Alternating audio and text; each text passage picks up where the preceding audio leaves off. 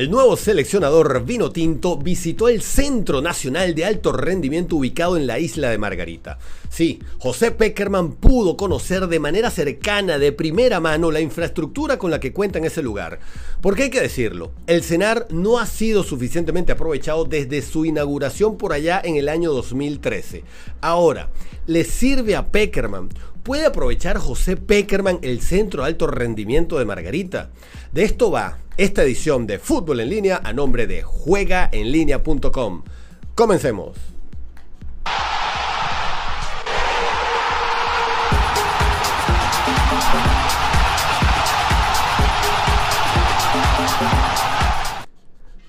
Hola, ¿qué tal? Ah, bienvenidos una vez más a una edición de esta conversa futbolera que llamamos Fútbol en línea. Mi nombre Armando Naranjo, arroba naranjazos mis redes sociales. Bienvenidos a todos aquellos que por primera vez se consiguen con este contenido. Te invito a que te suscribas para que sigas recibiendo contenido vino tinto como este. Y por supuesto, bienvenidos todos aquellos que siempre están pendientes de ver que publicamos acá a diario. Recuerdo que, te recuerdo que le des a la campanita. Si activas la campanita vas a recibir notificaciones en tus dispositivos cada vez que publiquemos un programa por acá. Pues bien, sí, vamos a revisar este tema porque José Peckerman se desplazó hasta la isla de Margarita este lunes para conocer de cerca el Centro de Alto Rendimiento o Centro Nacional de Alto Rendimiento, como es su nombre oficial, que fue inaugurado el 12 de marzo de 2013. ¿Y cuántas veces tú has escuchado que la selección se ha concentrado en ese lugar? Pues bien, sí, ya tiene 8 años ese Centro Nacional de Alto Rendimiento, y tiene más años que módulos de la selección mayor realizados ahí.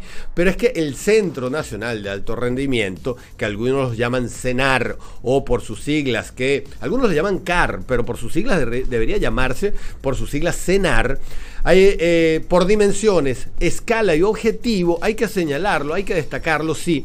Yo me atrevería que es a decir que es la infraestructura deportiva privada más importante y más grande que tiene el país, solo comparable con el Fórum de Valencia, que también es una iniciativa privada, porque el resto, las grandes infraestructuras, son solo públicas o estadales. Entonces, el proyecto CENAR, ¿qué es? Fue parte o es parte de un proyecto global de la FIFA que se llama GOAL. Este proyecto GOAL de la FIFA es un programa de desarrollo creado por allá en 1999 y que busca apoyar a las federaciones de fútbol en sus necesidades de infraestructura, de capacitación, de administración y formación, entre otros aportes que realiza este proyecto GOAL. En este sentido, la FIFA aportó, sí, aportó dinero para el desarrollo del proyecto y su construcción, así como también la Federación Venezolana de Fútbol se apoyó en el aporte de patrocinio en el momento, que era Empresas Polar, en otras empresas privadas y por supuesto estatales como PDVSA.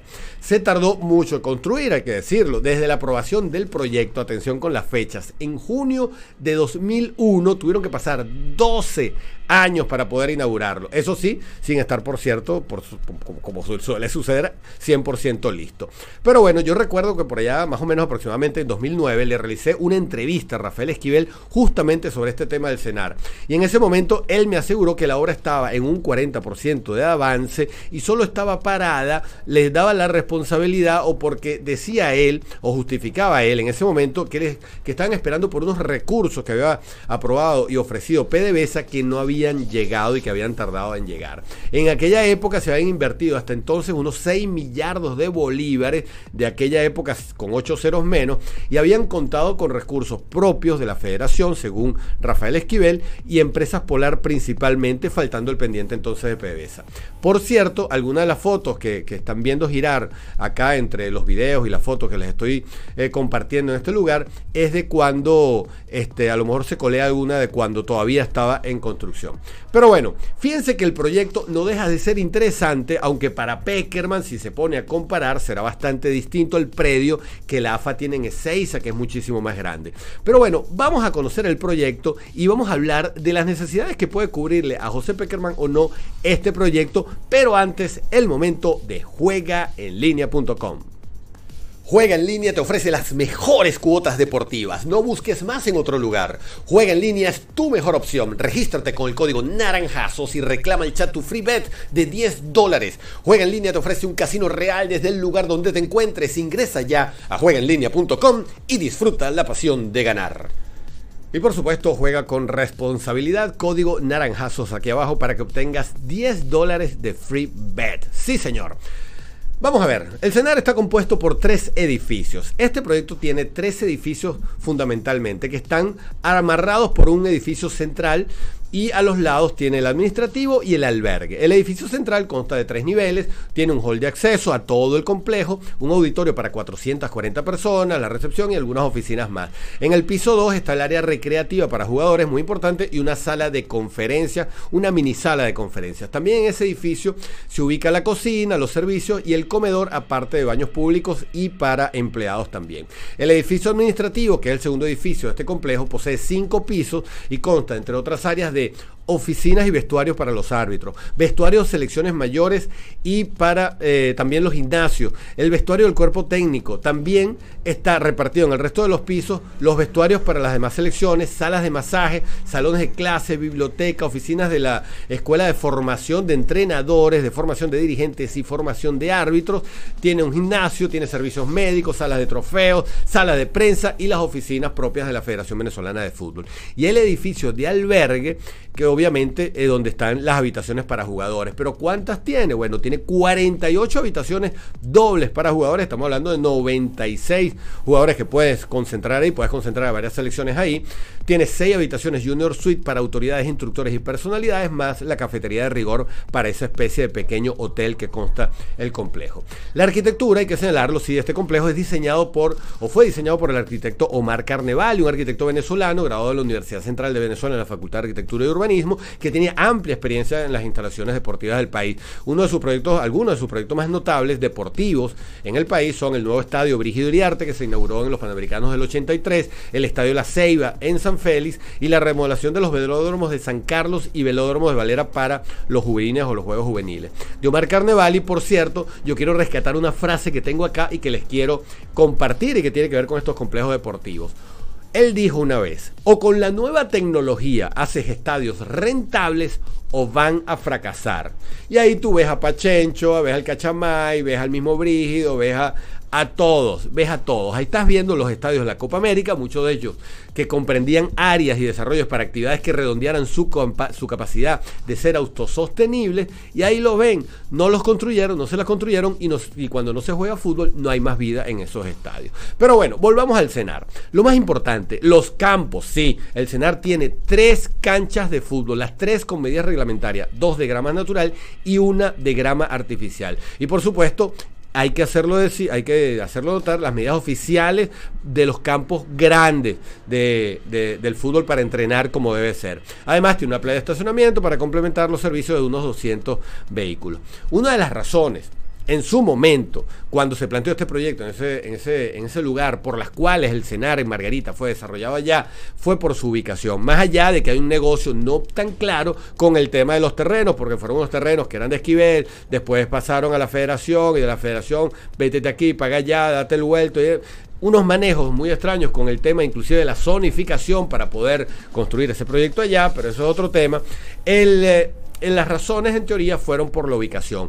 ¿Por qué? Bueno, porque la isla de Margarita se supone que turísticamente y por ende para el fútbol también funcionaría como un centro fácil de llegada de vuelos de todo el mundo a la hora de hacer los módulos y concentraciones de la Vinotinto. La cercanía con el aeropuerto, que está a 15 minutos, facilidad hotelera, aunque no haría falta para las concentraciones hoteles porque tienes ese mini hotel ahí construido dentro del complejo.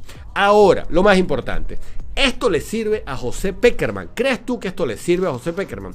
Bueno, esperemos que sí, yo creo que sí. Sabemos las condiciones actualmente de la isla y sus dificultades, pero ya creo que, que mm, que lo lógico al final es que se utilice porque para eso está ya. La nueva Federación Venezolana de Fútbol además ha acariciado la idea y lo ha mostrado de construir un centro de alto rendimiento en Caracas, pero la verdad, si nos podemos a ver, la logística les da, esto debería utilizarse o si no, me refiero al cenar en Margarita, o si no con el tiempo se va a convertir en un elefante blanco o en un elefante vino tinto, que a lo mejor es hasta peor.